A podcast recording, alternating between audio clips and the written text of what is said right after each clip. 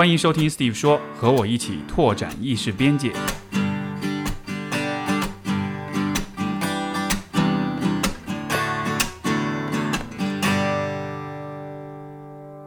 欢迎收听 Steve 说，我们本期的嘉宾是一支乐队，叫做完美倒立。欢迎三位。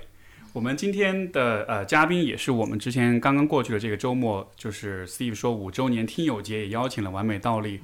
在我们的现场的表演。然后完美倒立的成员分别是主唱豆豆，欢迎，Hello，大家好。然后吉他小琴，然后鼓手黄宇阳。好，欢迎大家！这也是我们 Steve 说有史以来人数最多的一次啊，三位嘉宾一块儿上。但是，呃，呃，非常棒的一支乐队，我也特别喜欢这个你们周周六的这个演出。去过现场听友节的朋友们也是跳舞跳得很嗨，所以呃欢迎。然后呃呃，我要不先说说看我是怎么遇到你们的，因为我觉得这个第一次跟你们见面让我印象很深刻，因为实际上这个。完美是来自重庆的一支乐队，然后我其实是通过我的伴侣 C 总呃认识到你们的，然后我印象非常非常深，就是因为今年春节的时候，当时是跟你们约了吃火锅，然后我迟到了，然后我到了之后，你们已经吃的差不多了，一桌子很狼藉的样子，我坐下来之后，然后就那个时候，而且那是一个是那种老火锅，对吧？就是那个环境还蛮。就是还蛮简陋的，然后木头椅子啊，然后就是很嘈杂，旁边感觉像一群一群民工兄弟在旁边划拳，然后，然后在那个很吵的环境之下，我然后然后 C 总就告诉我说说你们的音乐很好听，我当时就拿起那个 AirPod 塞着，因为 AirPod 又有减震嘛，哎就是有那个降噪，然后戴上之后旁边的争争那个很吵的声音就都没了，然后我开始放你们的歌的时候。然后那个那个对比的感觉，那个反差一下就击中我，就说天哪，居然是这样的音乐，所以就是，呃，我就会觉得非常非常有意思，因为重庆其实是一个，嗯，我心目中是一个比较豪放、比较粗犷，然后这个性格比较直爽，就是整体的感觉是比较硬一点的那种一个城市。但是我听你们的音乐，我觉得你们的歌的那个那个。感觉和这个城市的气质其实还蛮不一样的，这个这个你们会怎么看这一点？我估计可能因为是我们喜欢晚上出去活动，啊、可能看见的跟大家理解的可能东西有点稍微的有点偏差，因为晚上晚上重庆的灯光其实特别美，在那种环境下面，我觉得我们可能就比较有那种比较 chill 的感觉比较多一点点那种感觉，所以啊，所以是因为跟大家作息时间不一样，对对看到了不同的重庆，听我说吗？是呃呃，刚刚你说重庆其实它是一个码头文化这样一个城市，就很早之前重庆它的历史其实就是比较那种，就码头它要就帮派嘛所谓的那种很多那种，然后这样一个文化影响的一个城市。但现在其实如果嗯没有去过重庆的朋友，其实可以看一下，就现在重庆特别是晚上。推荐大家可以看一下，就是那个江北嘴那一边那一片，就看起来就晚上真的特别不一样，就特别赛博朋克。嗯，对，现在重庆其实也是这两年成了非常热门的旅游城市了，对。然后，呃所以这个晚上的这种灯光、这种夜景，所以其实你们的歌听上去是很是很浪漫的，是很摇曳的那种感觉的。我当时听完的时候，我的脑海里第一个画面是在在加州，在那个海边。夕阳的时候开着车敞，而且是敞，必须得是敞篷的车，对，然后就，然后就是一个很很浪漫的一个状态，一个感觉，所以那个是我觉得听完这个这个这个你们歌手最最大的反应。那黄静呢？你觉你你会怎么看？就是这个就是这个音乐和，有他们说他们是夜猫子是这样，你也是我我比他们睡得都晚。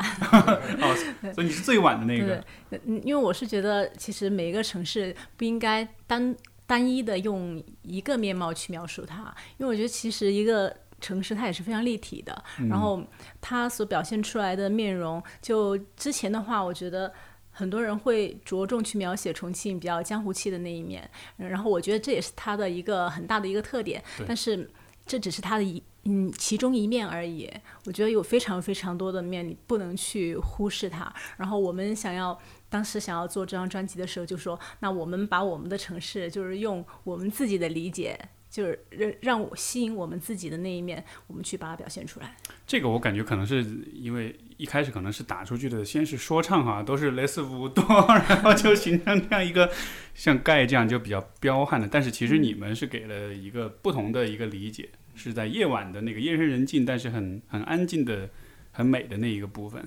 完美倒立这这样的一种曲风是是是一开始就是这样一个方向吗？还还是说它是有一个逐渐形成的一个过程？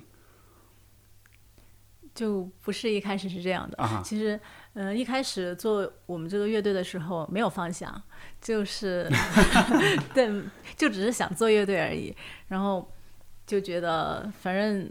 嗯能想到什么写什么就写吧。然后最开，所以我们第一张专辑当时出来的时候就比较青涩，因为当时我们其实没有太多的。这样一个乐队的概念注入里面，然后经过我们是一六年成立的嘛，一六一六年的夏天，然后到现在四年了，四年，然后这这之间一直在摸索吧，就是摸索我们几个人一起可以做什么样的音乐，然后有一个嗯，慢慢的、慢慢的就有方向了。对，像是一个不断的磨合、不断的打打磨的这样一个过程。这个呃，因为我估计很多的创造的过程都是这样啊，比如说你你出的第一张专辑，你写的第一本书，或者是你出的第一部片子什么的，然后你可能出了之后，你就会觉得。对自己是有各种不满意，是有各种 要要要在修改，但是就好像是这个修改的过程，其实也是一个更进一步的去发现自己方向的过程。就第一张专辑出来以后，就我自己就是悔恨了很久，对对对，真的真的，我就就起码有两三年都不敢听以前的歌，然后我又觉得我这里做的也不好，那那里做的也不好，因为我在刚开始做那张专辑的时候，我才开始做乐队，才半年的时候，然后就开始做那张专辑了，我还不知道怎么样去当一个主唱，然后只是还作为一个嗯词曲作者这样的一个。成分更多的成分去参与，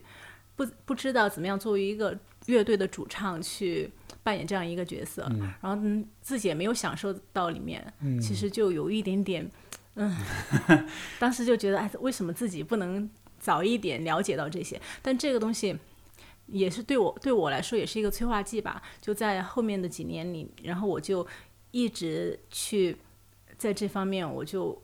去理解、去学习很多的东西。然后就会改改变了我之后的很多想法。嗯，你说那个不敢听自己作品的那个，我非常非常非常理解那个点，因为你知道为什么吗？就是我那个我我的节目就是有有些听众他们会从第一期开始听，然后就会在第一期留言说，我今天第一天我来打卡，我看到他们的那个留言我就特别羞耻，我说啊你不要听前面的 前面的也许五十期节目我都觉得特别傻，我觉得那个时候特别就你知道就是这个跟那个感觉是一样的。那但是所以如果现在再来看当时的这个。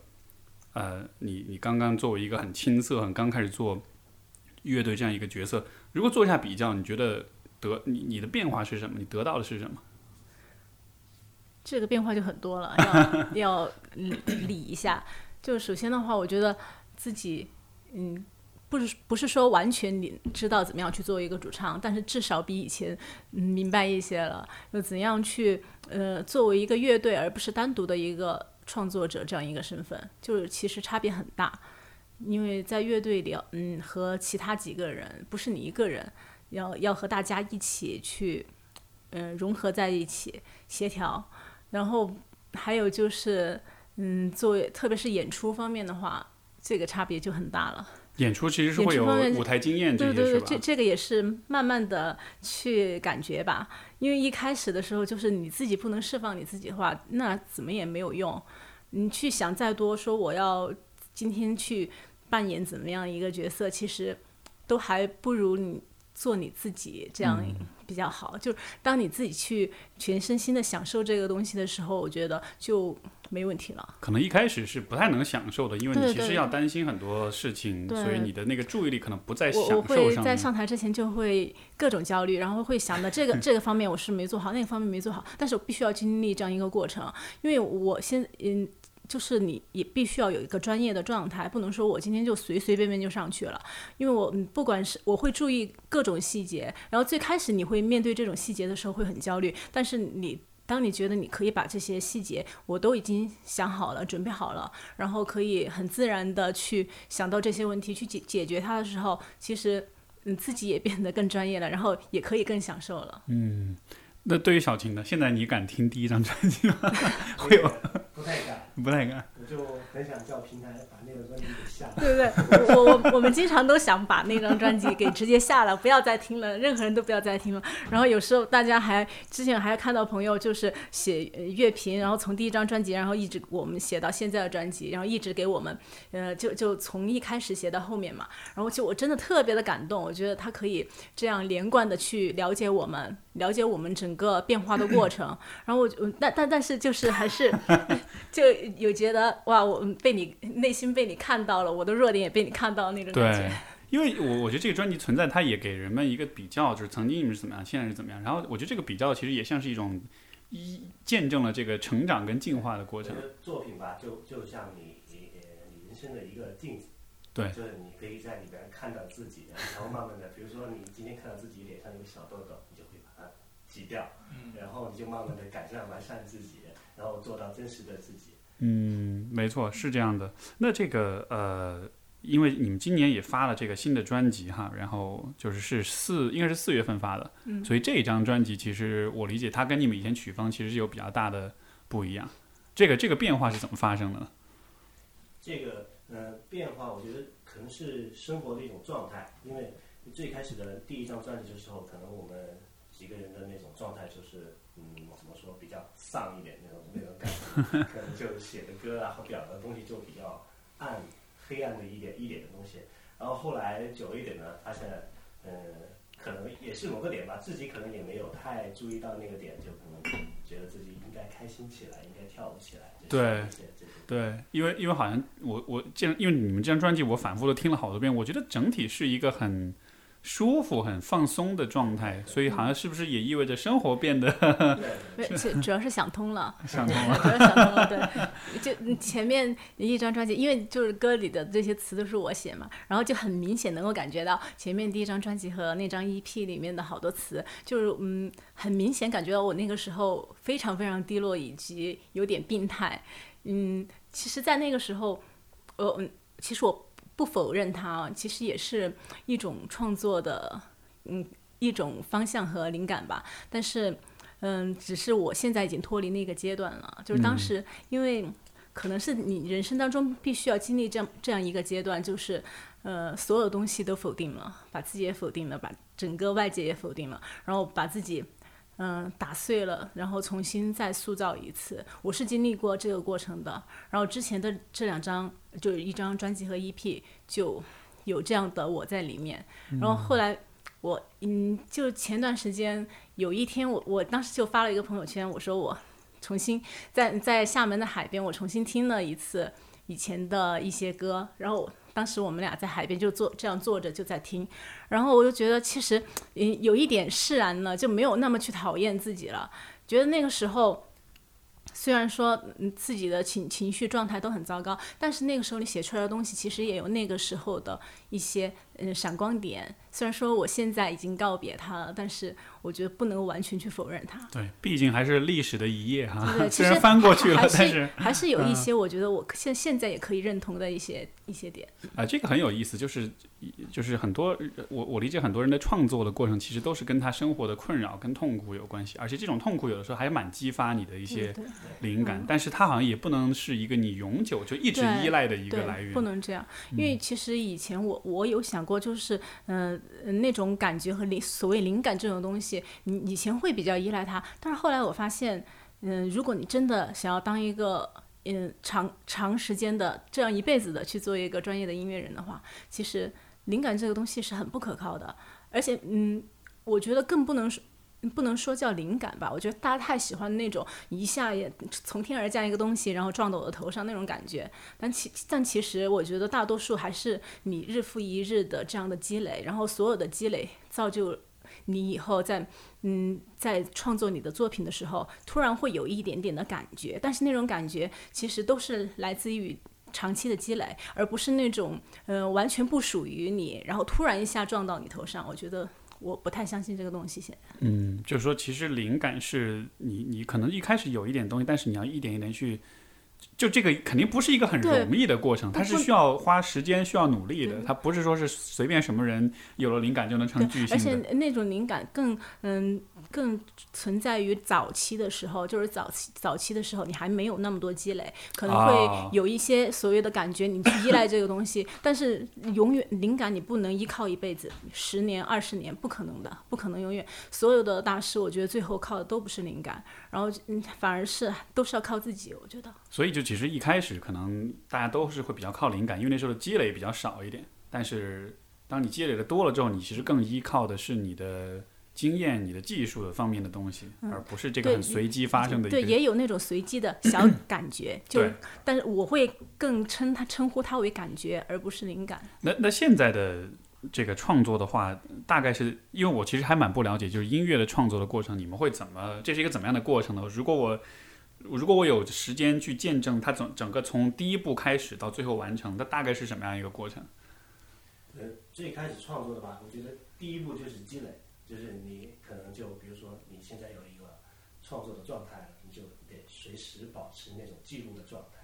然后记录记录到到一定一定的量了以后，我是这样哈，到一定的量了以后，你就再回头来看，如果说你觉得这个还满意的话，你记录什么呢？是记录，比如说你这个叫动机，动可以机的动机，对你可能有一个小调调，或者是一个小和弦，或者一个小律动，你就把它现在也很方便，手机啊可以就哼出来啊，记在手机里边儿，然后这个，他就是非常喜欢记录，可能有嗯，对因为我我是那种，比如说，嗯、走在走到路上，可能大家本来几个人一起走着走着，然后我突然就不见了，因为我我可能就在后面，然后我就拿我的手机，可能在车站或者地铁站或者任何一个地方，我都可以拿着手机就突然想到了嘛，然后就会马上给它记下来，因为其实这种，嗯嗯。在你生活当中的某嗯每一个间隙，每一个缝隙会蹦出来的那种东西，嗯，其实呃，我都会记录下来，就是反而比那种，比如说我今天我给给自己半天一天的时间，我今天非要写一首歌出来，比这种时候你出来的动机要好一些，因为那那种是你在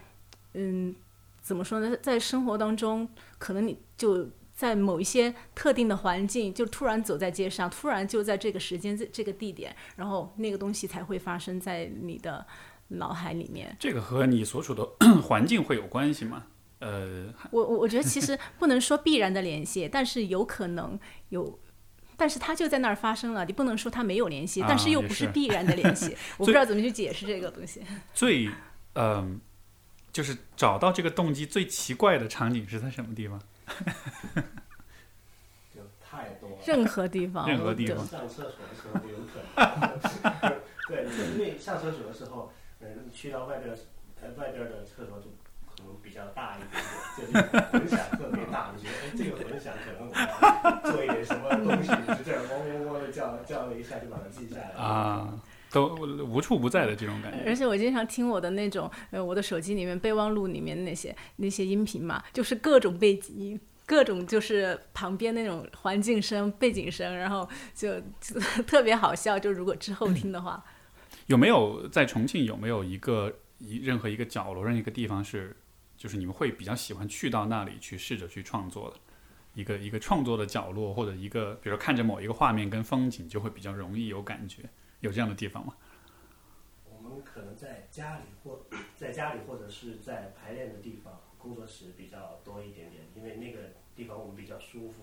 在里边儿就很很容易放松下来，就就可能坐在那儿坐在那儿就会有一想法，就赶紧记录。所以好像是要比较放松的状态才会。对，比较放松的，你反而是我今天一定说我自己要想个什么出来，这样还想出来的东西还不够好，就是那种在生活当中有感 有感觉的时候出来的东西，突然一下的感觉，我觉得这样的东西你就把它记下来，然后嗯，可能就而且我记下来以后，我不会马上回去就把它呃。就是把它完整的弄出来，我会过一段时间，可能过几个星期，然后我再去听这个，我还觉得哎不错啊，然后我才会去用它。嗯，所以就好像是要收集很多的动机，然后把它放在那儿，让它发酵一下。对对对，然后隔一段时间之后，如果还是有感觉，就会觉得 OK，这个真的是一个值得花时间去追的一个线索。嗯，然后，那你们三位的话，这个动机一般是谁提供会多一点？是大家都会平均贡献吗？还是谁谁更多一点？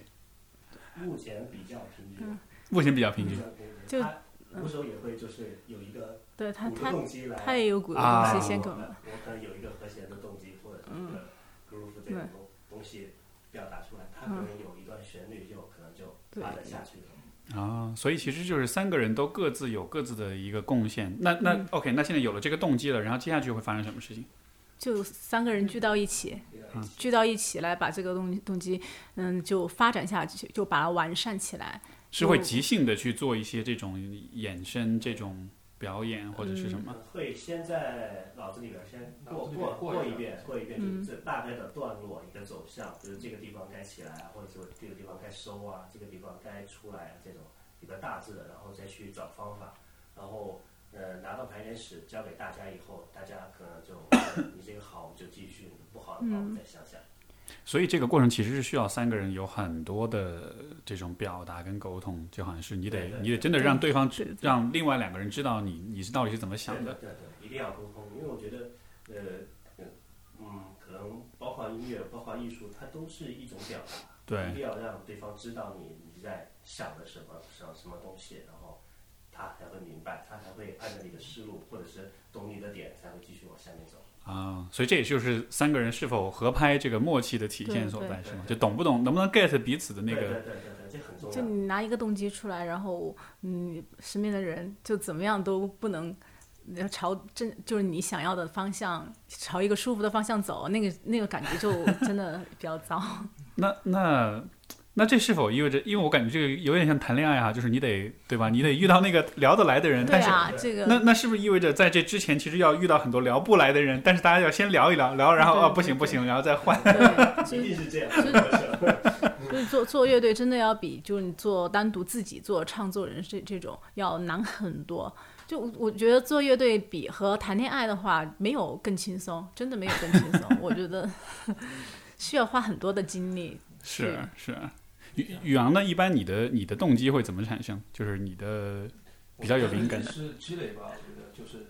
多听歌，然后就是要，其实其实很多东西你脑子里出来的东西是你可能自己不知道，但也许可能是你听过的一些就是那种歌某一个片段，也不是叫片段吧，也反正就是那种可能他的那种就是歌的那种，你可能脑脑子里可能一下出来一个，假如说一个不管他们旋律也好或者什么，就就是其实它都是从你之前吸吸收的东西这样出来的，就是这样。嗯就就是你你要把所其实所有的东西，你听很多的歌，你并不是说我要去呃模仿这首歌，不是这样的呀，人而是要大量的听歌，然后这东西全部你都把它吸收了，吸收以后，这些就变成你的怎么说呢？嗯，你可以在嗯做你自己的歌的时候，突然这些东西并不是作为以前的它原始的模样出来，而是已经被打散了，被打散了，然后被你吸收到自己的脑脑海里面，在你要用的时候，就可以马上就信手拈来所有的东西，而不是说，嗯，我单独的去一直去听这个乐队的歌，然后我就把他的东西拿来用，这种这种就肯定是不对的，而是要大量的听，把别人的东西都打散。全部打散了，然后成吸收成自己的，自己再来存在用的时候就成为我可以来来做的原材料吧，就是所以这是否也意味着，就如果我们看在时间维度上，其实一代一代的音乐人，他们的音乐的风格其实就会有这么一个不断的打散在整合，再打散再嗯整合，，这也不能说打散和重组这样，因为这样的话其实也有不能是完全是别人的影子。你不能说是他的东西拿到我这来，我还是以他的模样然后弄出来，这个没有任何的意义。我觉得应该是把所吸收了所有的这种精华以后，你再加上你自己的理解，然后最后成以以你自己的方式呈现出来，这样才是一个乐队有意义的这样一个存在呀。你如果重复的去做别人做过的事情，不不停的做别人的，我觉得那就 可能没太没有太多的追求，可能。这个就我觉得就是好，就像这个杯子，可能杯子都一样，都是杯子，但原材料它的可能原材料是一样的，但它可能设计出来你自己通过设计然后构思，我它出来的嗯产品啊就就不一样。对，而且这这个和各个行业都是一样的吧？我觉得就就和我们嗯学所有的东西，所关于学从小学语文、数学、理科的什么化学、物理这些东西，你其实你学的所有东西到到了，其实你并不是说说以后到了社会以后就要用到这些东西，而反而反而是在这学习的过程当中，你学会了这种逻辑，然后你这种东西学习的方式，这些才是你学习的东西，而不是说我今天学习了这个数学的这样一道题，我我的以后工作的时候我就要用到这道题，不是这个意思，不是一个点对点的，而是需要我整个嗯逻逻辑和。所有的学习系统的方式，这些东西才是你应该要学的。然后到了以后，你可以把这些这些处理事情的方式逻和逻辑行为，才可以嗯伴随你一生。这个呃，但是这个会不会有这样的一种倾向？因为你们刚才说是你们会把不同的音乐把它打散呀，把它吸收啊、消化。但是我觉得也有些乐队，他们是很强调说，我是玩我这一个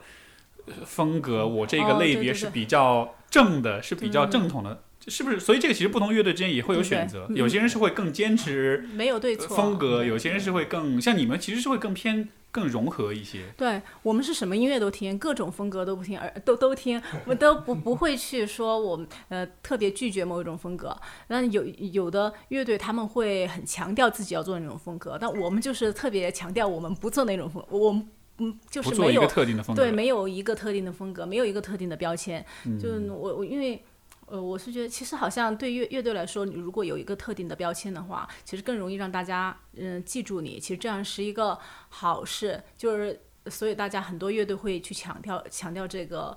标签。但是我觉得，嗯，我们没有太在乎这个东西，我们我们比较在乎自己。就是我觉得怎么样，嗯，我们给自己的范围就是没有设定的那么窄，我觉得可以，嗯，就反可反而可以让我们在。嗯，自己因为我们有一个大没有一个细的标签的话，我们我们做什么都是合理的，我觉得。嗯，这个这个和你因为你们就这个和不同的乐队的这种，就我不了解，比如说是偏商业化一点的乐队和比较偏独立一点的乐队，是不是会有这么一个？这是不是会一个不同？就是更独立的乐队，它的标签属性也不会那么强，它会更自由一点。我想象，如果是签了大厂的或者比较偏商业化的，它就会。比较要求你要你要玩一个大家喜欢的风格。对，我觉得这个嗯，商业的现在这个是我觉得没有啊，我但我觉得现在商业的很多主流的，他们做做的很融合的，也有融合。对对，现在很多主流的都那些，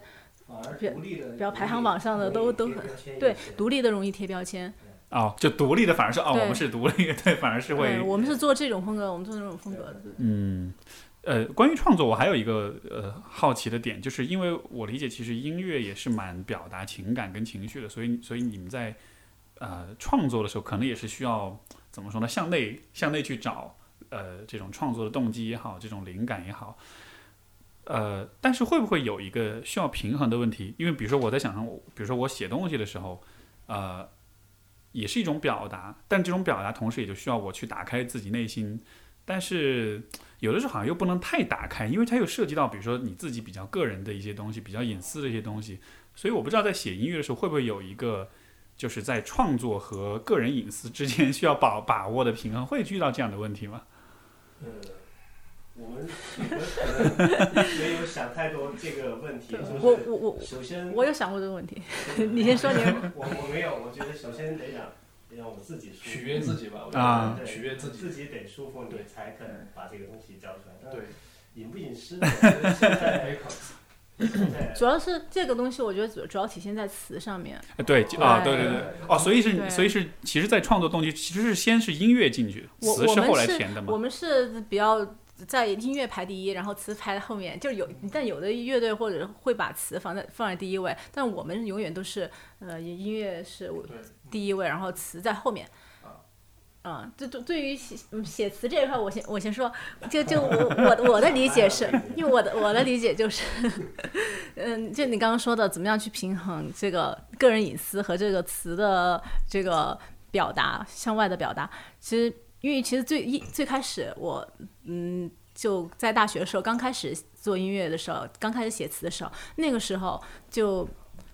会比很很多东西就是会从内心里面出来。那个因为那个时候我觉得音乐反而就像就是那种日记类型的东西，日日记式的表达，对于好多歌手来音乐人来说都是这样。记录心情啊，对对，就是把你的你的情绪、你的一些东西，嗯，就放在里边儿。然后以前我会比较喜欢这种方式，我觉得这个是嗯承载我情绪的一个载体。后来我慢慢的，当我就做音乐做久了以后，我就放弃这个方式了。我并不是说我不投入真心，我也我也会把我的真心放进去。而且估计，而且我估计很多人开始玩音乐，其实都是这么对。一开始是因为你要这是很很舒服的一种方式，把你的情绪放进去。但后来我就觉得做音乐不，其实嗯不应该太情绪化。就是怎么说呢？有时候我觉得我自己个人的情绪，我有时就就像我前几年特别特别糟的时候，我特别特别嗯嗯比较低落的时候，我不应该把我的所有东西。就放在那儿，然后逼着你去听所有这种很负担的话，很负担的一样东西，因为其实嗯我觉得，而且音乐它如果仅仅是成为我的一个日记的话，我觉得我没有那么那么喜欢音乐我只是喜欢这个方式而已。对，而且好像就是别人也没有义务去对，我觉得为什么一定要听我说这些东西呢？我觉得那和我写日记有什么差别呢？就后来我就嗯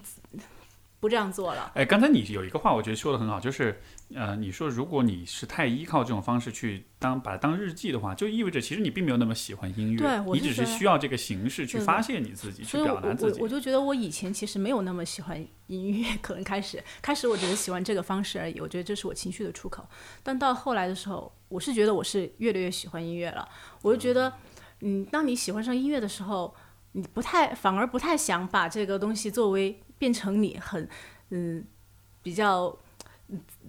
私人化的一个处理的途径，反而是我像我们现在写写歌词的话，我我的方式现在是我们先把音乐做好，把所有的呃所有东西做好了，然后最后才写词，就是包括把编曲都做好了，我才写词。因为我我现在是觉得，嗯，我的歌词不是怎么说呢？我我不是写小说的，我也不是诗人。我是做音乐的，然后我们想要输出的是音乐，让大家听起来在嗯，第一的感受是被音乐所感染，而不是因为我的某句歌词感染。然后这个时候，我觉得我的歌词应该去，嗯，这个是是一首什么样的歌，我就写什么样的歌词。嗯，比如说像有一些比较轻松的歌，就特别就 party 的那种歌。我觉得这种歌的话，那我写的歌词我就要写一一首在 party 上大家都很快乐、都很轻松、都很舒服的一首歌的歌词，我就不能说你这样一首歌明明曲风那么舒服的一首歌，我非要把我很沉重的情绪放进去，这个就很奇怪了，对不对？对，对啊，我 所以现在我正在喝酒，前任发来短信，对 对，就一定要去说一些很沉重的话题，必必须要表达、哦我的，我必须要有很深度、很深度的一些谈论在里面。我也可以谈论很多有时，就是在某些歌里面去谈论一些我想说的、想探讨的话题，但是不需要在每首歌都像我在写小说。我需要为这首歌服务，这首歌要让大家觉得 party 跳舞的话，那这首歌的歌词就应该是让的嗯，就是承载这个音乐该有的这样一个功能。嗯这个很有意思，就好像是你的创作的动机从个人的表达转向了去创造好的音乐，对对对对。你不再只是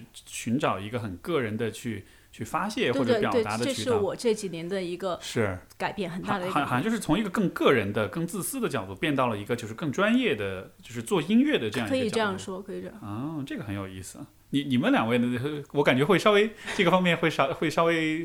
是不会有不同的一种感想吗？可能我们两个，我觉得不是一个词曲的一个作者，我们俩其实乐手啊，乐手乐手，更多的可能是你的情绪是在演奏方面，所以更可能更注重就是编曲上面啊，就是编曲一首歌出来的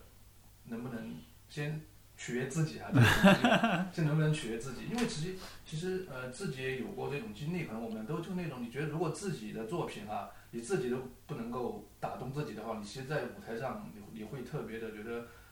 不自信，觉得嗯，啊，所以怎么好意思？怎么好意思来演这种 不够好的音乐那种感觉所以？我们可能比较看重就就是编曲吧，我觉得是。嗯，这个能够打动自己的东西，那我觉得这个有点像是个悖论啊，就是一个东西能打动自己，但是就是你又知道它是来自你自己，但是又能，因为一般我们被打动都是你听一个没有听过的一个很新鲜的东西，一个电影啊，一个书啊，一个音乐。打动自己有点像是你明明都知道这事，但是你还是会被打动，真的可以做到这一点吗？可以，这这就是做音乐的一个，我觉得是非常有意思的东西，你就是不断不断的去挑战自己，啊扩扩展自己，就是你呃可以以做一些你自己可能以前都没有想到做的这种，比如说编曲方面啊，或者说你的走向方面的啊，可能这个地方哎，反而让我很舒服，那我继续走，继续走，继续往下面走。就有点像是，其实有点像是在不断的发现自己的，就好像你内在有一些你都不知道的一些东西，它会冒出来。以以前可能没有找到这种方式的一些那那那种没有发现它的闪光点，然后突然在这个时候，我觉得哎这样挺有意思的，这样用这种方式也蛮有意思的。其实就一直在不停的去找到新的这种感觉，就是其其实是我们是一直在被新的东西刺激的，就是自己在创作过程当中也是一直一直在找新的刺激。这个这么说一下，我觉得确实音乐创作是个很有趣的过程啊，对对对。不断的发现自己。做做乐队也是这样，可能你做了一个动机出来啊，我我发发给他们俩，然后他们会出来这样一个东西回馈给我，你觉得哎，他居然会这么想一个东西，就特别有意思这个问题。哦，明白，就是其实大家虽然是同一个动机，但是大家的反应是不同的，对对对，所以其实有点像是，有就有点像是你一个人的意识变成三个人的意识，然后所以你能想到是三倍多的不同的东西对。对对，不。不同的人他会用不同的他的角度去注入他的想法在里面，而且觉得哎这个是我没想到的，这个还挺有意思的。是这个这个你说到这个点，我还特别有共鸣，因为我发现呃，就是人的内心也好，人的潜意识好像就是这样的，就是其实我们并不真的了解自己，我们甚至都不知道这里到底装了些什么东西所以有的时候你真的是会被自己给惊喜到的。对对，那一直到现在，我觉得我我至少是我都完全不知道自己是什么样的人，因为我觉得我嗯，哪怕是跟各种喜好，然后有时候会相差的就是十万八千里，就可能别人会觉得，哎，你明明做这个的，你为什么会喜欢那个那个？就觉得觉得很奇怪。但我觉得哪哪有奇怪啊？我觉得人不就是这个样子吗？你为什么要去否认？就把自己框起来，束缚起来，就说我我是这样的人，我要做这样的事情，就我觉得这样一点也不好玩儿。是，就好像人是这个这么一个很复杂又很随机又很乱七八糟，然后又很难以预测又很情绪化，然后 这样的一个动物，对然后就常常都会被自己呃更更新自己对自己的看法，就哎、你你我我还会这样想，所以这么说来，其实我我理解，其实艺术创作像是一个，其实是在很认真的审视自己的这么样一个过程，因为你要很认真的去寻找关于你自己内心的各种各样的变化、各种各样的灵感波动什么，就好像这还就就感觉还是一个还蛮，因为因为我的以本来的想象是，我觉得就是就是比如说音乐可能更多的就是真的是。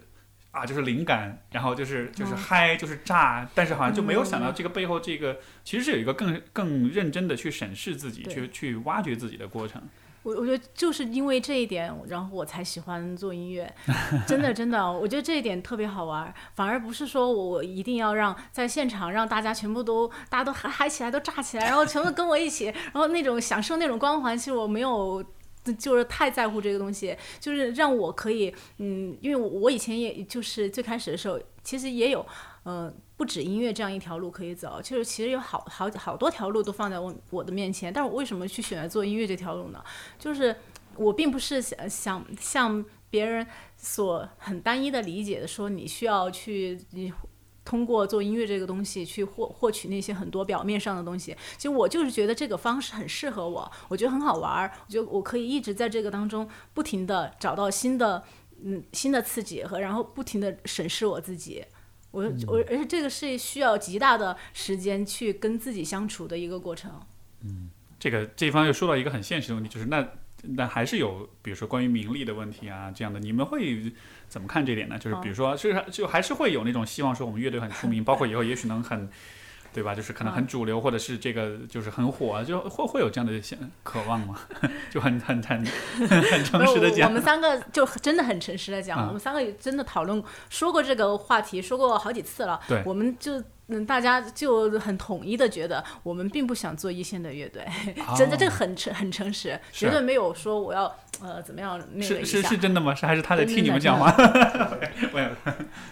这个很多理由的，觉得可以说服大家。嗯嗯我觉得我们呃不适合做音乐乐队吧。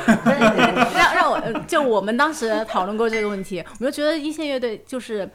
虽然说真的有一有很多光环，然后每天有很多演出，很多人喜欢，然后又很忙，然后又可以挣很多钱，但我觉得，嗯、这个需要付出太大的代价了，因为其其实这，有有可能到后面都。对，有得有失嘛。对你你要让很多人喜欢你的话，那你就绝对会被嗯很多人裹挟，就这个是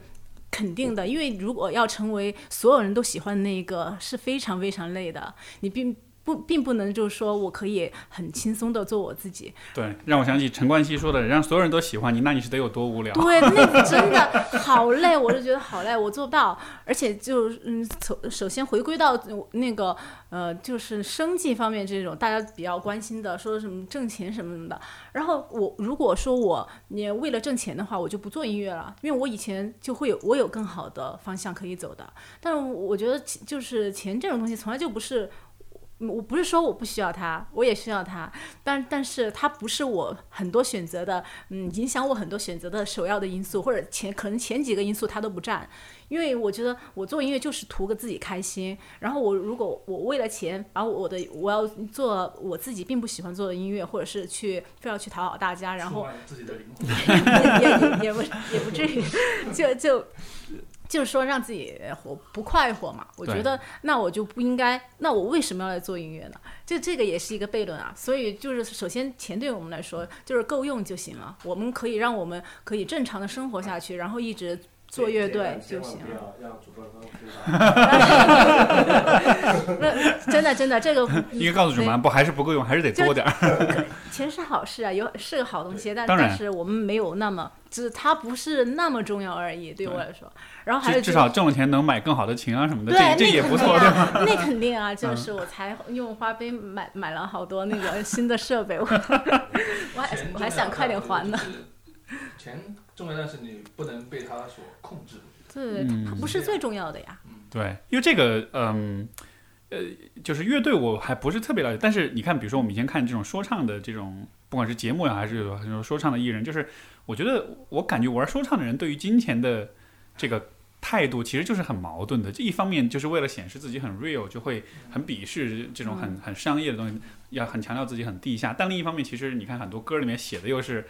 对吧？大房子、豪车，然后金链子什么的，就是就是我就是，当然我这个完全不带任何批判、道德评判去看这个现象，但我觉得这个确实是一个。我觉得还蛮难平衡的问题，就是一方面你想要好的生活，你想要包括想要出名，想要更多人听到你作品，就这当然是好事。但另一方面，好像对于金钱、对于名利的这种呃这种处理，其实确实不是太容易的。所以，所以我估计这也是可能大家都会面临到的一个一个一个挑战。而而而且，就做一线乐队的话，嗯，如果真的太忙太忙了，是会真的没有时间，就没有那种心力去创作。就有好多那种特别火的乐队，以后他们可能。昙花一现是吧？嗯，一张不如对对，一张不如一张，因为真的没没时间。就我觉得他们他们可能也真的很想认真去做音乐，但是没有那么多时间和精力了。而就像就像刚才小琴说，就是其实你需要在一个比较放松、比较安全的状态下，你才会有灵感。但如果你每天都是在忙着，每天都在跑商演那种，对对对，就可能就没有机会，就是再认真的去审视你自己了。你你要写写音乐、写写歌的话，就是特别是创作期的话，那个是。是一件非常不简单的事情，除非我写歌只是为了敷衍大家，这样的话你可可能真的不需要面对自己，也不需要花好好多时间。像这种主流的这种比较这种流行的歌，是不是都是会这样子？就他会有一些创作的一些一些模板、一些公式性的东西。有啊有啊有啊，就是敷衍大家的歌，曲真的很真的很多，真的很多。就流水线嘛，就是流水线，就是那种不不不带真心的歌，还是挺多的啊。但是但是我就是我觉得，既然就是独立乐队了。那他就肯定必须把真心拿出来呀！就我们做独立乐队，就必须用把我们自己放进去，把你自己消耗进去，然后你们才能够听到，就是真正能够会觉得比较好的东西吧。就必须要把自己付出进去。对，这么来说，这个《Dreamtide》这个夜梦潮汐这张专辑，呃，如果是让你们去告诉听众，就是大家应该关注、应该注意到这个这张专辑里面。的什么点？你们觉得有什么是特别值得关注的？我觉得首先吧，应该大家应该戴耳机听，因为我们的歌，嗯嗯，维度这个方面就可能要大一点，就不是一个平面，你可能会听见这里有框框，这里有框框，这里这里这一个东西，那个东西。那声场哈比较大是吧？很很很立体，立体的是一个。嗯。对。可以从先先可以先。听我们比较立体的这一面，嗯就不是一个直线的那一块。就就希望大家最最先关注的点应该是就是被音乐感染吧，被是音乐本身感染。我觉得这个对我们来说就是非常大的肯定了。嗯好像我在最开始听的时候，其实我的第一反应就是，我觉得这个确实是适合比较安静、比较放松的时候听。如果是呃在运动的时候啊，或者是那种包括有时候可能在压马路的时候，可能还还不呃压马路倒是 OK，但是比较就是你心态上是学比较静的时候，我我比较多听你们的歌，其实是在晚上的时候，在工作的时候，然后想要有一点音乐，但是那个时候。因为我平时听摇滚都听那种比较燥一点的，但那种就那个时候特别不符合。但是我觉得好像听你们的歌就是会嗯比较放松一点。这张专辑总的来说就还是比较放松的，因为想要，嗯、其实有有有一个我当时的一个想法，就是因为我之前我觉得我以以前写的东西太沉重了，我我我觉得我把太多的负担给我自己也给别人了。然后当时写这张的时候，其实因为那个时候我已经走出来了，我就觉得想想那么多，我觉得想那么多干嘛？因为你你以以前就是会觉得，就就会一直觉得说我一定要。把这个东西想通，我一定要找到答案。然后后来觉得没问题啊，就是觉得我哪怕我永远都找不到答案，我觉得也没有问题。我觉得其实你自己就是应该。对，就是应该要想，对对，就是一直要去在这，你保保持一种一直往前走，但是很享受当下的那种状态。然后当时这张专辑，我我觉得，嗯，包括在嗯文案里面所讲的那些东西，其实我就觉得就是想传达的，大家什么都不要想，只管享受现在就好了，就是当下的那一刻。所以也就是大家在听我们这个歌的时候，当下的那一刻，你觉得很放松，其实这就是我们想传达的。我这张专辑就没有想跟大家探讨多深刻的话题，因为一开始我就没有想要跟大家谈这一是张。可能我以后在某一些歌里面会想要去谈的时候，我自然会在某一些歌里面。但至少这张专辑，我就希望你在听歌的时候享受到那一刻。刚才你说走出来，他们俩就相视一笑是什么？就就有有什？么梗吗？没有，呃呃，当时其实就是我们五周年的那个，我就是就是我我我其实就我很我很认同你刚才讲的这一点，就是其实我觉得这这一首就整个这张专辑的那种风格跟感觉，我觉得就是适合那种跟自己喜欢的人在一块儿，然后一种很放松的方式去享受那个相处，就其实很简单很舒服。所以当时我也是觉得这个跟我们当时那个五周年那个听友节是特别契合的，因为大家走到一块儿也是那种，就是我们相互虽然不认识，但是其实我们就有着某种很深刻的连接。所以我当时也是说，哎，这样的音乐伴随大家，就是去享受这样一个有很多爱、有很多浪漫、有很多情感流动的这样一个过程。嗯，很有趣。那天看那个活动现场就很有意思嘛，就隔得很远，两个人就眼眼睛，他们一直就啊，对啊对对对，对，那个那个是当时我们在现场做的一个互动的环节，就是呃，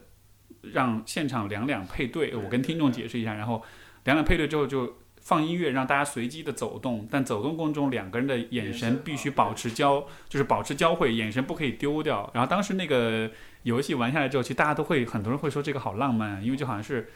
人嘈杂的人群当中，你知道远处有一个在努力寻找你的一双眼，哦一双眼睛，然后就其实就是这种感觉，就这个我觉得一是一模一样的，对吧？跟那个，嗯，你们当时有去尝试吗？觉得特别有意思，但没有没没对吧？那天人稍微稍微人有点多，有点嘈杂，但是就好像嘈杂一点也更有意思一点，就好像是那个很嘈杂的人海当中，你知道远处有一个眼睛，它永远都一直会注视你，就那个感觉可能还还蛮棒的。嗯，这个你们的这个主打歌就是呃《Dazzling Love》这首歌，然后今年我看到也是恭喜拿到好成绩是吧？苹果 Apple Music 的这个呃 Top 一百，你们是排了第七位。嗯很高了，好厉害！是就是它是播放量的第七是吧？嗯，我不知道，因为它可能是 它应该不是播放量，啊它只是说整体在的就是选了各种觉得可以代表今年的一些作品吧。还蛮不错的。这首歌也是我，因为我最初听也是听到这首歌，确实是还蛮打动人的，而且那个那个旋律是很容易进到脑子里面去，是很容易记住的。这首歌，这首歌的这个背后有什么故事，或者有什么可以分享的吗？因为我估计很多人听第一次第一首歌一定也是听这首歌。这这个歌是有一个小故事，这个歌是我们写的最快的一个歌，就是他半夜半夜一点钟把我们叫起来，不是，当时我们俩正正在正正在做那首歌，就是其实已经做了一天了，然后就有一点。呃，就就有点疲惫了，就是不知道该怎么做下去的时候，然后突然就半半夜一点多钟，然后就外面就叫就敲门，我说这个时候又没叫外卖，谁在敲门啊？然后就他也没跟我们说他过来了，然后一一开门就发现他就过来了，对他过来了，然后因为他知他知道我们俩今嗯在一起做歌嘛，然后他过来了，然然后他就嗯说我我今天我想到了，我想到了一个啊，就知道这首歌大概的该怎么走向框架对对对是什么样，然后就一起把这首歌就那天晚上很快就就一晚上，差不多这个歌就七八十了吧，就就就呃就特别快。特别快。啊，是是是，那是怎么找到的呢？这个动机是怎么找到的？这得问他。这个是刚跟女孩子约会了出来没有没有没有没有，这这个其实就回到刚才我们就是就开始所说的那个，就是感就就就是感觉来了。就灵感吧，也就可以说是灵感，也是感觉，就是一一下子就脑子里面就觉得啊，一下这首歌该怎么样，框架结构一下就清晰了，然后就 跑去找他们两个，然后就一起把这首歌就完成了。嗯，就有有感觉的时候，一首歌会弄得挺快，就就很神奇的种感觉，就觉得很不，你也你也不知道为什么会那么啊快因为因为我们最近也是就是创作期嘛，我们在弄新新歌，然后就有有比如说有有的歌，你就会嗯弄好几天，然后你就觉得还是觉得是不顺畅，对都头绪都没有头一绪。个歌一个动机一出一出来，对，那天我们弄那首歌，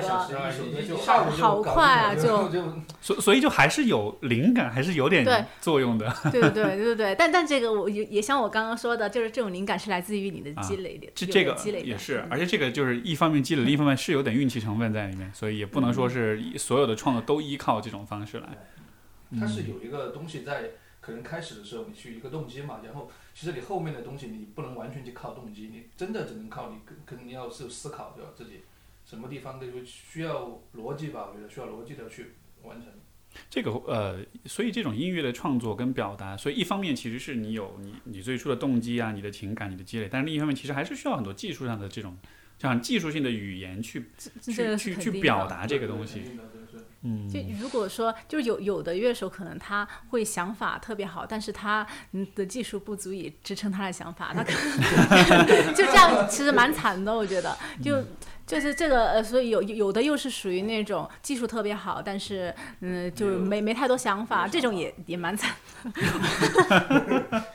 我我就我就不问你们哪些是这样的了。不不不，就真的还是蛮多的，因为我我我没有觉得他们不好，因为我觉得他们肯定也想自己变得更好。嗯，我觉得就我觉得是关注的点不一样吧。比较幸运的的话，就是你自己在想法和技术，你都能够互相支撑吧。我觉得这是最幸运的。是是这样的。那你们哎，那就我们先不就不点名说谁不好，但是就是你们比较喜欢、你们比较爱听的音乐是什么样的？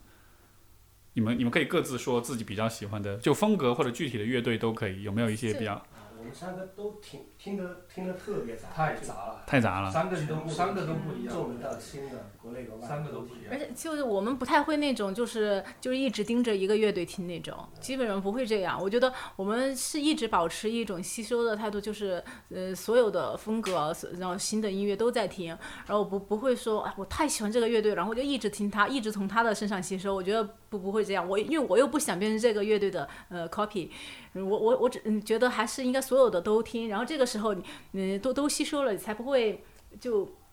怎么说呢？太像一个乐队吧，我觉得。嗯，这个我我好像就是反过来，我就是一个乐队听了之后啊好听，然后就把他们所有专辑都听。哦当然就因为不是创作嘛，对对对但是还是不一样。也会有，对以前也会有这种情况，也会肯定会也会超级粉丝那样的，就就是这种做音乐的这个过程中，你肯定也会遇到自己特别喜欢的乐队，然后就对一盯着一直听。只是说现在听歌，其实就我自己哈、可能就感觉现在听歌跟以前的方方式不一样。现在可能更多就是你听就音乐它本就一首歌，可能我听了觉得可以，哎，我再去看这个这个乐队或者艺人他歌怎么样。以前就觉得听啊这个乐队好听，然后就一直听，从第一张专辑开始一直这样听是吗？啊，这种方式不一样了。我觉得现在是想还是想吸收可能更多呃不同的音乐吧，应该是。那有没有一个呃，比如在历史上某一个时代是你们比较喜欢的一个整体的一个时代，一个整体的阶段，有没有这样的一个？因为因为你们的音乐是我感觉会还是是不是我不确定啊，就我比较业余的一个理解，会不会还是有一点点复古的那种感觉？嗯，这张专辑有点，对嗯所以其实是会在从音乐上、从创作上说，是不是会也会回望某一个历史阶段，八十年代啊，比较呃，经可能是因为那就正好做专辑的那段时间，我们比较喜欢这种类型吧。就其实也不是说我们就一直就喜欢这个，也因为一直喜欢的东西其实一直在变。我们比如说，呃，就怎么说呢，就就不会专门去做那个时代的音乐，可能只只是在那个时时间段恰巧的喜欢这个。嗯，那如果是比如说现在有时光倒流的选择，你可以回到某一个时代，在那个时代去做音乐，有没有你你们特别想要去的一个？那可能还是六六七十年代的那种，那个时候太因为就确确实很自由，六七十年代的哪里呢？美美国国啊，啊，为为为什么？就是能更多解释一下啊，美美国、英国都行。那个时候是特别自由的，因为那个时候的电脑不太多，所以所以大大家大家的声音都是很真实，很真实的。对嗯，会有这么的声音啊这些。没，但我们也现在也喜欢电子乐，就其实我们嗯还是就是真实乐器的，就是也很喜欢，然后电子乐的也也喜欢我说的那。个意思是，嗯，不会有太多修饰的成分在里面。哦修饰现在也有电比较原电子乐，它原就是真的合成器，比如说它一个音序器，哒哒哒哒哒哒，就是自己弹出来的，嗯，不是现在你拧上去的那种感觉。明白。啊，那个时候感觉就硬件还有就科技可能没有现在这么的对。进步吧。那个时候很多东西你得靠手工自己去去完成的现东西。现现在的歌听起来啊，就你会感觉就特别的顺，就这个样子。比如说以前像什么 Beatles 这些这些歌的话，你会感觉它可能是有点小瑕疵。对有点小瑕疵，但是那个瑕疵你感觉它很人为的那种，很打动你，觉得它特别自然的那种。就反而是知道它是是是比较真实的，对对是真的是有人在对做对对对，你会感觉到啊。每个人的魅力都不太一样的那种感觉。现在因为流水线，呃，就是工业线的标准就特别高了嘛，什么东西都很干净大。家都很干净，你可能有一点不像以前这么容易找到每个人的个人魅力在里边儿那种感觉。对，这个这么说，我觉得像比如说，我也想到，比如 Beatles 的歌，就是就你就会有一种有一种简陋感，对，但是那种简陋感又让你觉得是很有温度的，是重很新录音，可能这个地方拍的会快一点点，就我我就需要它快一点点，但是现在录音就卡在节拍器上，就这哒哒哒，就是从头到尾都是这样一个速度，为什么是这样呢？因为按道理来说，人其实是很喜欢有规律的东西，对吧？我们是很喜欢规就是规整的东西，让人你知道那种强有那种网上那种强迫症看了很舒适的那种视频，就是都很规整、很整齐，就那个是让人舒服。但是为什么这种有点瑕疵的东西，它反而又有这样一种很感觉又是很有魅力的呢？我我觉得其实它的那个重点不在于瑕疵，因为不是说所有的瑕疵都是好的呀。对就有的那种很嗯，我觉得不叫瑕疵，有的叫简陋、粗陋，这种东西就完全不提倡。我觉得他们所为什么他们的那个瑕疵可以说好，我觉得。不在于点，不在于瑕疵，而在于他们的那种真情流露，就是当时的那个很真实的一瞬间的一些，比如说这就在这一瞬间，我稍微快了一点点，慢了一点，但是那一瞬间就是出来的，但是他又在还是在里面的，就不会不不会不会绝对是乱的，不会真的是乱的，也不会说是那种技术不达标什么的，它它会很自然的嗯出出现，然后这种东西你会觉得很舒服。但是如果这个东西是因为嗯嗯那种简陋或者嗯那个错误的一些出现的话，那个就就不能接受。就好像是因为没有一个现成的框架去框住你，所以你可以有一点发挥，你可以在某一些很想要快、很想慢的时候，有一点变化嗯的一些东西，但是绝对都是在在那个可控制，就是在好的范围里面，你不能在那个完全失控的那种东西外面。这个很有意思啊。那这是否意味着，因为你看，就是呃，比如说说唱啊、流行啊，或者是其他的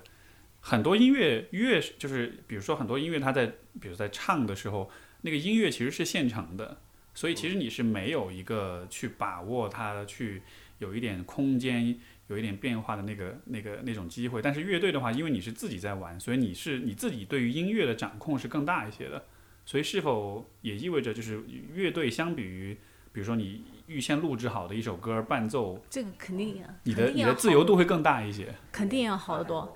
对，就如果说特别是在现场吧，这个感觉就差别就太大了。如果在现场你放伴奏什么的话，那个就东西就很生硬的。然后，但是如果你在现场，你你乐乐手在那个在这个每一个现场，他可能他的感觉是今天的兴奋度是三度，明天的兴奋度是五度，然后后天的兴奋度是七度。这个这不在这种不同的他的情绪下面，可能今天会有点。嗯，心情不太好，打的要重一点，或者什么 这种东西，就就是那种，或是 反正就是这种细微的差别。然后他可以在因为现场的一些，因为他自己的一些情绪和状态，可可能就会每一场都是不一样的。然后那个那那种东西就是人为人为的一种生动。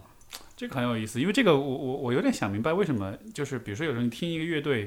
比如他一首歌你很熟了，但你在听他的现场版。那个感觉就会有点不同，而且有的时候你听现场版听习惯，你反而就觉得原版的反而就不那么好听了。因为因为现场就只有一次机会，从头到底都都是，比如说你主歌副歌嘛，有可能你主歌副歌在录音的版本里面可能是把前面的副歌给贴过来的，或者这个样子的。但是在现场就一个机会，你要唱两次或者三次副歌，可能这三次的就情绪是都不一样的。对对对，你就会感觉到它很细腻的，可能就打动你。嗯，所以其实像是一种更更 human 的一种更有有温度感的这样一个感觉。这个也是就是现场音乐的魅力啊。所以所以也就意味着，其实乐队这样一个形式，因为以前我会想这个问题，那乐队如果未来的这种音乐就是结合到技术的话，它越来越智能化，那乐队是不是会慢慢有一点点？呃，走下坡路，就这种形式会不会有一点消亡？被被被 AI 代替吗？对，类似这样的问题。我觉得不用考虑这个问题。他是有情感的，嗯，人是有情感的，我觉得。因因为就是比如说，你看你你一个人，你能做整个乐队的所有的这些音乐，对吧？你什么都会，完了你自己一个人把全部电脑叭叭叭做好，然后你也不需要乐队演奏了，然后你就就，但是其实啊，就就是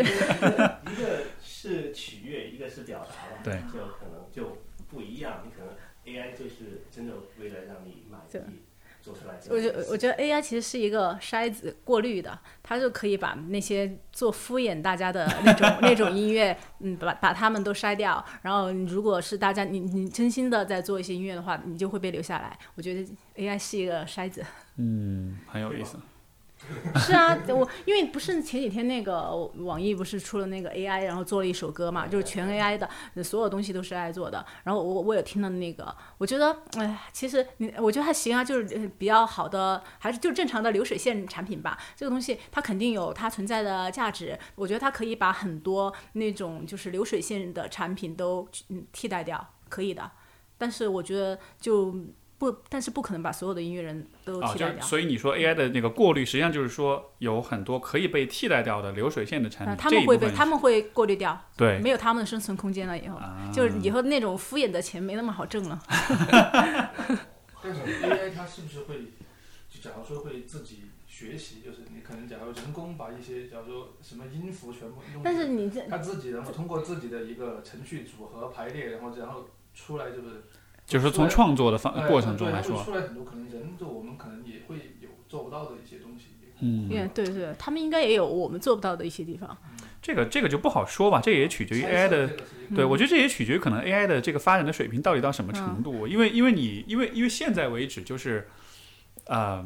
就现阶段，比如说像因为心理学其实也会研究这个问题，比如说一段音乐为什么好听。如果你把这段音乐的每一个音符拆解开的话，你其实得不到答案，因为每个音符只是一个独立的音符，然后音符之间以特定的方式组合起来才有一个特定感情。但是这个感情为什么会是这样产生？就现在我我我以我的了解，现在我们还没有办法去完全解释，包括对应到某一些程序、某些算法。我觉得可能这个是一个短期之内不用担心的问题嘛。也许，也许，比如说一一两百、两三百年那个之后，那个 AI 真的非常非常发达，它真的可以把历史上所有的好听的音乐曲库全部学了，然后再整合，可能那个时候会出点东西吧。那就就是如果仅仅说做好听的话，我觉得 AI 的话，它只要它有足够的这种就是数据库的话，它其实现在想要做一首好听的歌还是很容很很容易的。就我觉得它能嗯嗯比较难做到的就是一些小有花心思的地方，就是。嗯，像我们像做乐队的话，其实就不是只是听好听，或者只是听你的旋律好听啊，或者唱的好听，不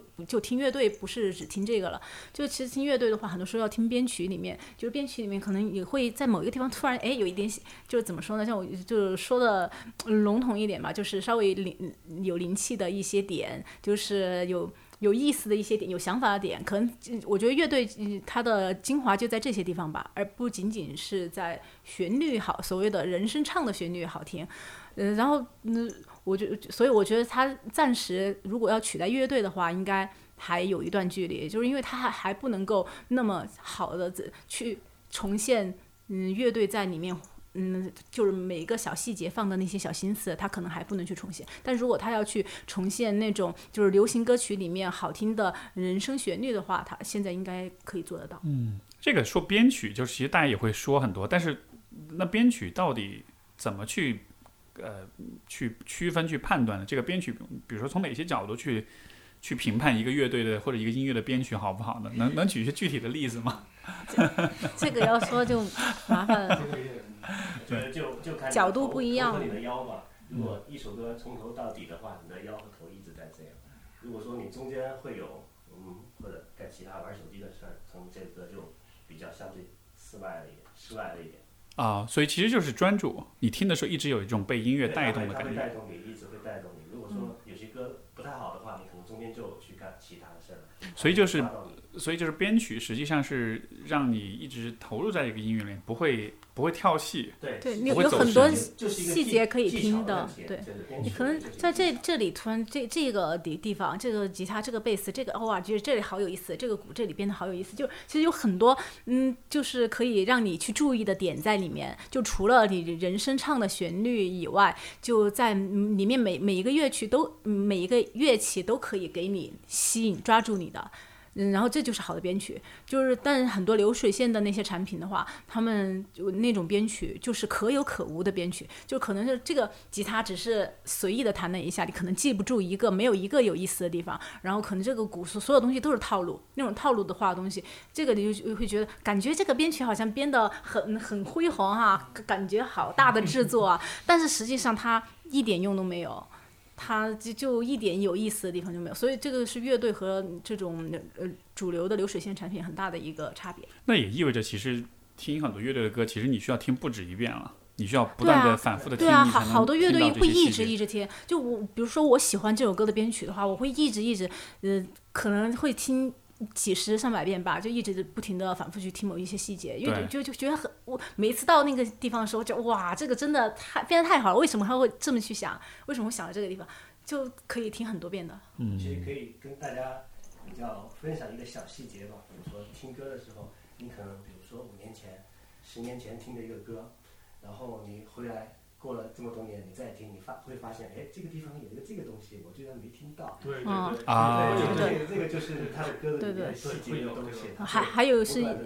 音色，音色也是很重要的东西，就是好那种嗯，感觉可能因为我就是如果。呃，听乐队听的比较多的话，才会去听编曲这种。如果听编曲听得多的话，因为其实很多细节都可以嗯左右这样一首歌的质量的。因为你你可能稍微一个音色，你稍微差那么点味儿，这个就我我觉得就就那打倒了。音乐做音乐的人跟就普就一般不做音乐人听他听听音乐的那种就嗯怎么说就是他的不一样那种感觉。对，敏敏感度可能不一样。不一样，嗯。对，但是也是我问，也是因为我想要拥有那种更高的敏感度，因为这显然也会让你更享受音乐嘛，所以说也会才 想要问更多的这种细节，非常有意思。嗯，呃，所以我们最后就是给大家来一个现场，我演奏一首，把你们的那个这个《Dazzling Love》是吧？是准备的这一首歌，是是是，听一听现场版，听听这个这个这个不插电版，对，好，一个改改编的改编的。试试看，对。这这首歌的这首歌的那个吉他，我其实很喜欢，就是而且很哒哒哒哒，就那个调调就好入入耳，所以我一听，我觉得哇，小琴这个这个这个吉他真的编得很不错，好吧，那我们完美道理给大家带来呃一首一首 live，是不是没有事儿？不插电，你要不要坐过来？好，你就就要两个。在在这儿就行。你你在这中间，那我中间好尴尬呀，我这样一直看着。可可以表示一副聆听的状态。这个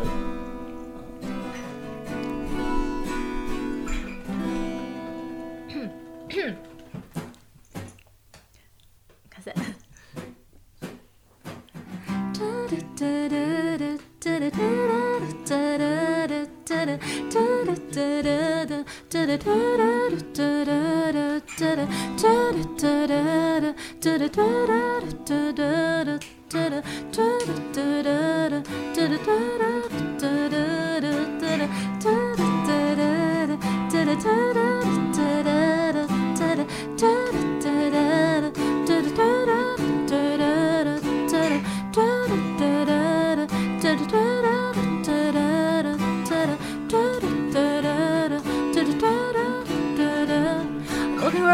after my body night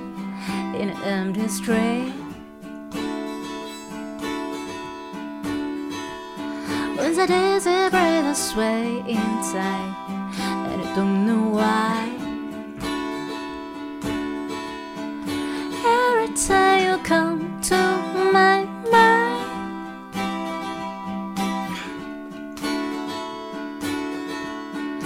All the stars are